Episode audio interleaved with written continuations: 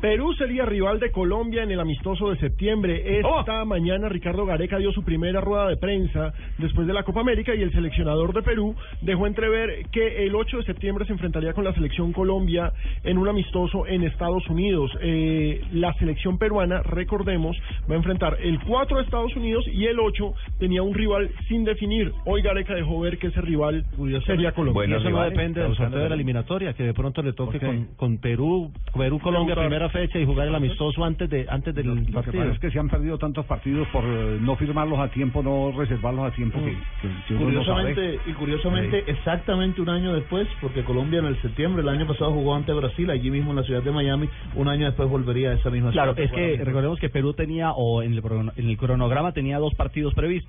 En Copa América, Gareca lo anunció contra Estados Unidos y Ghana.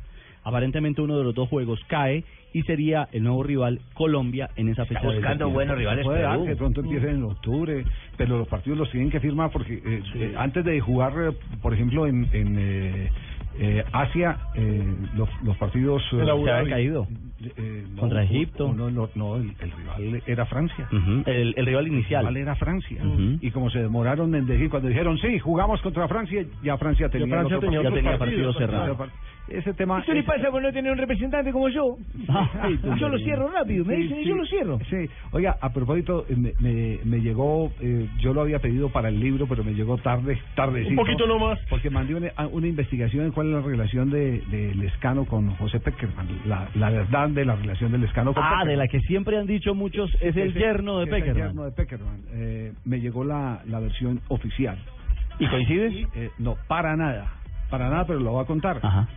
Haga una troción, Javier, al libro. Más-.